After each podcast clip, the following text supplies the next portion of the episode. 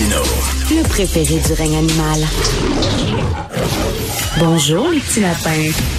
Est-ce que vous vous souvenez de la pandémie? Sais, là, le, virus là, qui a paralysé la planète les deux dernières années, c'est parce qu'avec l'Ukraine, on dirait que comme soudainement, pouf, c'est totalement disparu.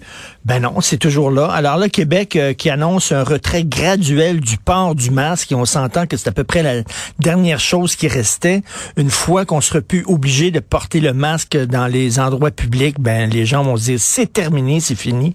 On va faire le point avec Madame Nima Machouf, que vous connaissez bien, épidémiologiste à la clinique urbaine du quartier latin. Bonjour, Madame Machouf. Bonjour, Monsieur Martineau. C'est vrai qu'on a l'impression que soudainement, hein, il n'y en a plus de pandémie. C'est vrai que le masque était un élément symbolique qui nous faisait penser à la pandémie tout le temps. Et euh, maintenant, avec la levée du masque, ben, oui, c'est vrai qu'on les gens vont être un peu moins prudents, vont être beaucoup moins prudents en fait. Pourtant, le virus n'a pas disparu. C'est ça. Écoutez, je, je, fais une confidence. Je suis allé à Miami la, la, la semaine dernière et moi, j'ai décidé de, de, de, me, de me comporter comme si j'étais au Québec, c'est-à-dire de, dans les endroits publics, de toujours mettre le masque et tout ça. Je me mhm. faisais regarder comme si... Euh, non, mais les gens me regardaient comme si j'étais un crétin fini. Là. Je prenais l'ascenseur, mhm. personne portait le masque sauf euh, moi et ma blonde. On allait au restaurant, personne portait le masque sauf euh, ma blonde et moi.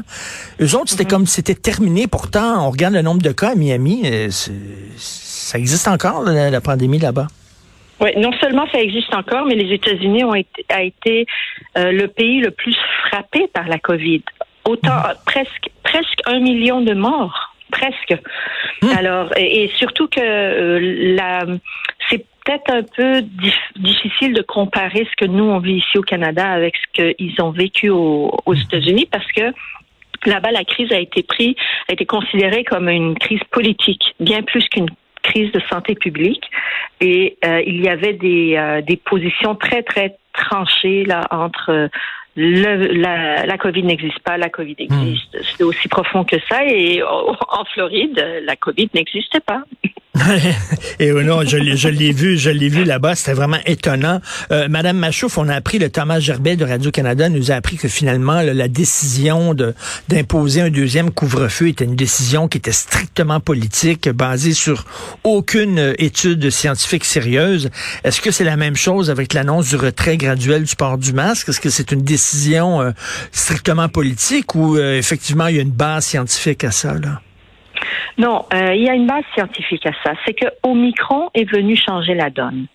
Euh, tandis que avec le couvre-feu en, janvier, c'était pas du tout la même. Euh, on a, c'était pas du tout la même chose. Omicron venait de commencer, on savait pas comment il allait évoluer.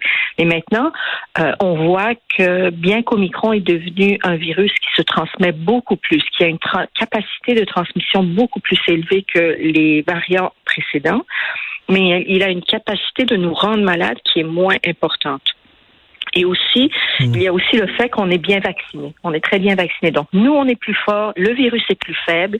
Et aussi, il y a, il faut pas oublier qu'il y a à peu près 3 millions de Québécois et Québécoises qui ont eu la, la, la COVID durant la période des fêtes. Donc, c'est 3 millions de personnes supplémentaires qui sont immunisées, du moins pour une courte période, pour un deux mois, trois mois. Alors, on peut présentement, euh, je dirais juste après la période de, rentrée scolaire, des vacances scolaires, je pense que c'est pas une bonne idée. Mais au mois d'avril, on pourrait la lever. Sauf que le masque, il va rester dans nos sacs. On va rester avec les masques. Et c'est aussi un, moyen de, de pouvoir personnel. Vous allez pouvoir décider quand est-ce que vous voulez le porter pour vous protéger, et, protéger, et ou protéger les autres. Et protéger les autres, euh, oui, tout à fait. C'est ce que je disais aux gens qui nous regardaient bizarrement à Miami. Euh, je ne le porte pas seulement pour me protéger. Qui sait, vous le savez pas. Peut-être que j'ai la, la, la, COVID et je veux vous protéger, vous. Euh, mais cela dit, en même temps, on vit pas sous une cloche de verre au Québec, Madame Machouf. Euh, il y a des pays, vous dites la vaccination va bien ici, tant mieux, mais il y a des pays où ça va pas du tout. Et il peut se développer d'autres variants là-bas. Là. C'est pas terminé, là. Tout à fait, tout à fait. Donc, c'est pour ça qu'il faut absolument pas. Premièrement, la, la pandémie n'est pas finie. On est juste rentré dans un état où maintenant il faut réfléchir sur une lutte euh, à, à, lutter contre le virus sur du long terme. Quand on veut lutter sur du long terme, les moyens, les stratégies, ce qu'on déploie est différent de quand on agit en état de crise euh, où on pense que sur du court terme on peut se débarrasser du virus. Donc il, il y a ça, mais il y a aussi le fait que euh, étant donné que dans hum, la moitié du monde, les gens ne sont pas bien vaccinés et le virus est toujours en circulation, vous avez tout à fait raison. Et c'est pour ça que c'est important de continuer à travailler sur l'équité vaccinale. Le fait que partout dans le monde, il faut que les gens aient accès au vaccin.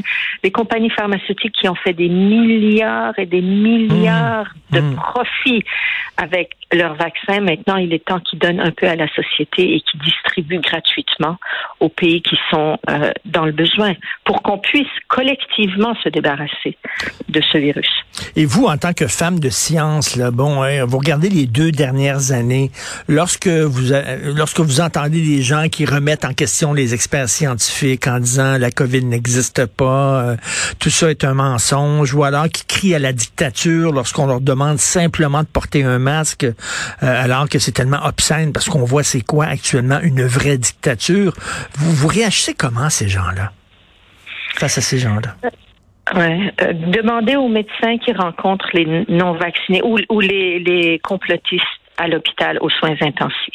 Il faudrait que vous leur donniez la parole à ces gens-là parce que euh, ceux qui pensent que la COVID n'existe pas, c'est qu'ils l'ont pas vu autour d'eux. Ils n'ont pas vu les gens souffrir, ils n'ont pas vu les gens mourir, ils ont vu des statistiques. Mhm. Mais c'est ces mêmes personnes, quand ils se ramassent eux-mêmes aux soins intensifs et ils voient le, ils sont à deux doigts de la mort. Euh, là, ils réalisent à quel point c'était c'était complètement incohérent la façon dont ils agissaient jusque-là. Euh, donc, euh, donc c'est par inconscience. À mon avis, c'est par inconscience que les gens pensent que ça n'existe pas. Comment ça peut pas exister si s'il y a eu 6 millions de morts en deux ans là dans le monde juste par une maladie? C'est du hmm. jamais vu, ça.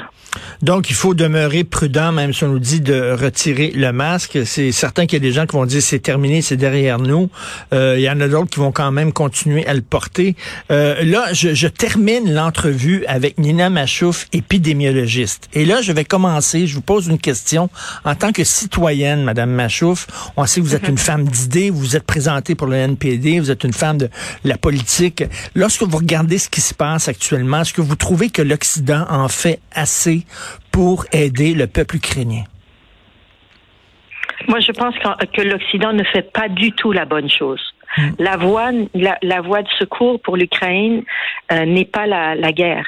Tout le monde va souffrir de la guerre, les Ukrainiens en premier. Il faut qu'on déploie des forces diplomatiques pour convaincre les Russes de se retirer, pour cesser la guerre. Nous, on, on envoie des armes, on envoie des soldats, puis là, on s'attend à ce que la guerre finisse. C'est pas comme ça qu'on négocie pour, pour arriver à la paix.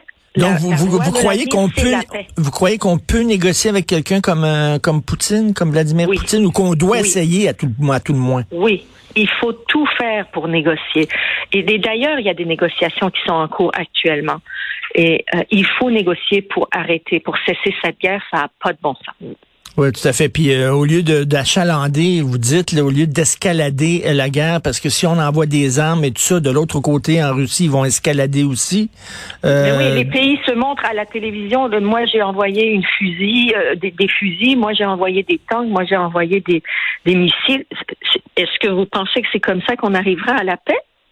Ben non, on va juste, on va juste euh, l'autre qui est de l'autre côté et qui veut continuer ses attaques. Il dit, mais ben, ils sont tous, tout le monde est relié, ils sont contre moi avec euh, leur armée potentielle parce qu'ils n'osent pas encore attaquer les autres pays, ils n'osent pas attaquer de front la Russie. Alors euh, non, non, on n'est pas du tout dans la bonne voie. L'Occident devrait mettre tout son talent de négociation. Le Canada était un pays de paix, était un pays de maintien de la paix pendant des années. Maintenant, on est devenu des belliqueux au lieu, de maintenir la paix, on, alimente la guerre. Donc, ce que vous dites, c'est la guerre en dernier recours. Il faut tout essayer au point de vue de la diplomatie. Puis après ça, au moins, on, se dirait, ben, on, a essayé. Il n'est pas par là. Mais là, est-ce qu'on a vraiment tout essayé au point de vue de la diplomatie? on n'a pas tout essayé, non. Ben, merci beaucoup, Madame Nima Machouf, citoyenne et épidémiologiste à la clinique urbaine du quartier latin. Merci. Bonne merci à vous. Au revoir.